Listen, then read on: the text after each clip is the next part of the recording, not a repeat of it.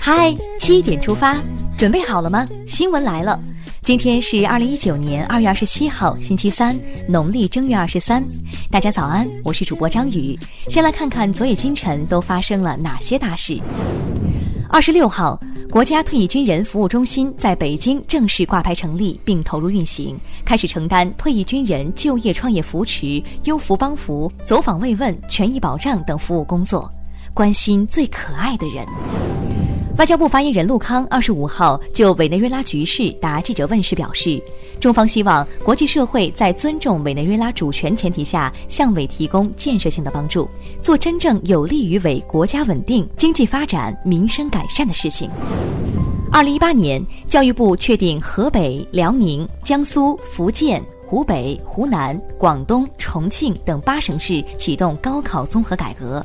从二零一八年秋季入学的高中一年级学生开始实施，目前八省市因地制宜制定了改革方案，将由各省向社会发布。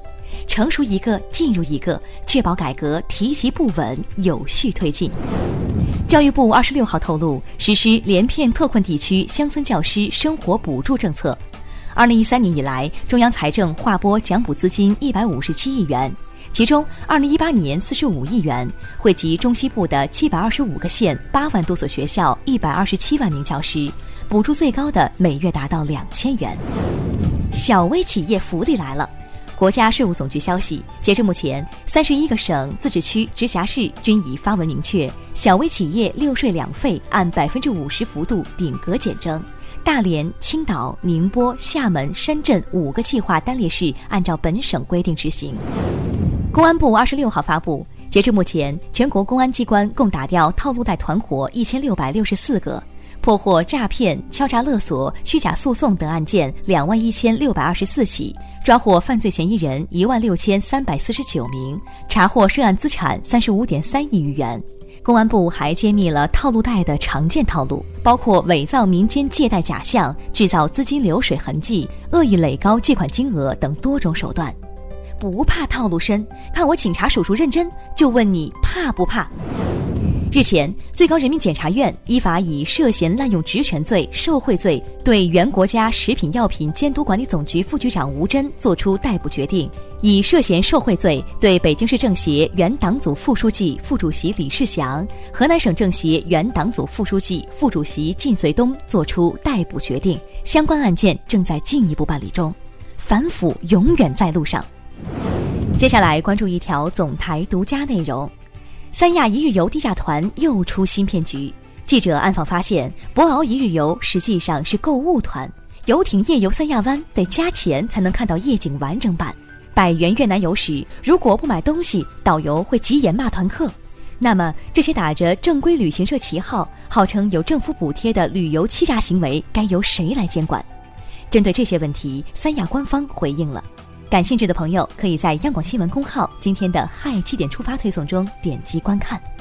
再来刷新一组国内资讯：内蒙古锡林郭勒盟二二三重大事故调查组二十六号发布初步调查结果，事故主要原因系企业网上非法购置运输车辆，并私自将运输地面人员的车辆用于井下运输，且事发时车辆严重超载。调查组表示，将力争在十至十五天内完成事故调查。目前已有十一名企业直接责任人被采取刑事强制措施，严惩不贷。河北涞源入室反杀案最新进展：二十四号，涞源县公安局向当事人小飞发出解除取保候审决定书，不追究刑事责任，解除取保候审。目前，小飞父母赵应之和王新元依然被关押在看守所。下面这条消息可能要让大家头秃了。北京小客车指标办近日发布二零一九年第一期小客车指标分配数据。今年北京共分配五点四万个个人新能源车指标，这些指标将在第一期分配完毕。如果按照现行的分配规则测算，新能源车指标新申请者或将等八年，在二零二七年才能获得指标。新车千万辆，摇号第一关。今年以来，四万多微信公众号被封了。近日，微信发布公告称，平台对低俗有害内容及诈骗行为严重抵制，接下来会进一步对违规账号加强筛查及处理，支持净化网络环境。江苏一家企业设置了情绪假，职工每个月可以不说明理由请一天假，还是带薪的。该公司工会副主席陈清成表示，公司的情绪假制度已实行三年了，出于隐私保护的考虑，也会主动给员工休假。实名羡慕，已分享至工作群。这样的神操作你见过吗？重庆渝中一男子用路边的电话亭打游戏看小说，他用工具对着电话亭一番操作，显示屏便进入联网状态。男子称自己没手机没工作，来这边上网。附近居民称，两三年来，男子每天都来，靠实力蹭网，太秀了。听完身边事，再把目光转向国际。第二次金特会倒计时，当地时间二十六号，朝鲜最高领导人金正恩乘坐专列抵达越南同登火车站，随后改乘轿车前往河内。另据外媒消息，美国总统特朗普于当地时间二十六号晚抵达河内内排国际机场。二十七号晚，两人将举行首次一对一会谈。太意外！伊朗外长穆罕默德·贾瓦德·扎里夫在当地时间二十五号晚通过社交媒体 ins 宣布辞职。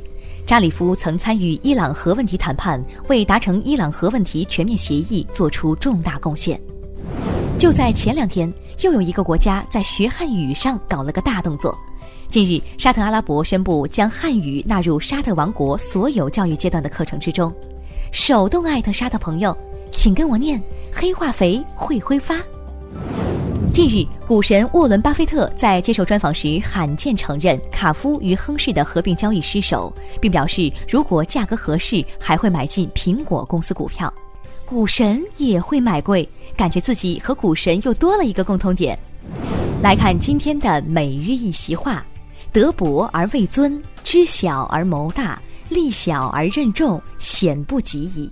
二零一八年十一月二十六号，习近平总书记主持十九届中央政治局第十次集体学习，引用“德薄而位尊，知小而谋大，力小而任重，显不及矣”，指出，选人用人重德才是古今中外治国理政的通则，区别只是德才的内涵不同而已。我们党历来强调德才兼备，并强调以德为先。德薄而位尊，知小而谋大，力小而任重，显不及矣。出自《周易·系辞下》，意思是说，德行浅薄却地位尊崇，智能低下却图谋大事，力量弱小却负担重任，这样的情况很少有不招致灾祸的。最后进入今天的每日话题：小哥送餐进小区要先交一元，物业称为安全起见。近日，重庆一小区称，为了维护安全，外卖小哥每次进小区送餐都需交纳一元钱。外卖小哥表示，每单只能赚几块钱，附近也只有该小区收费。多名业主也表示，认为该要求不合理。对此你怎么看？好了，今天的七点出发就到这里，更多精彩内容请关注央广新闻微信公众号。我们明天再见。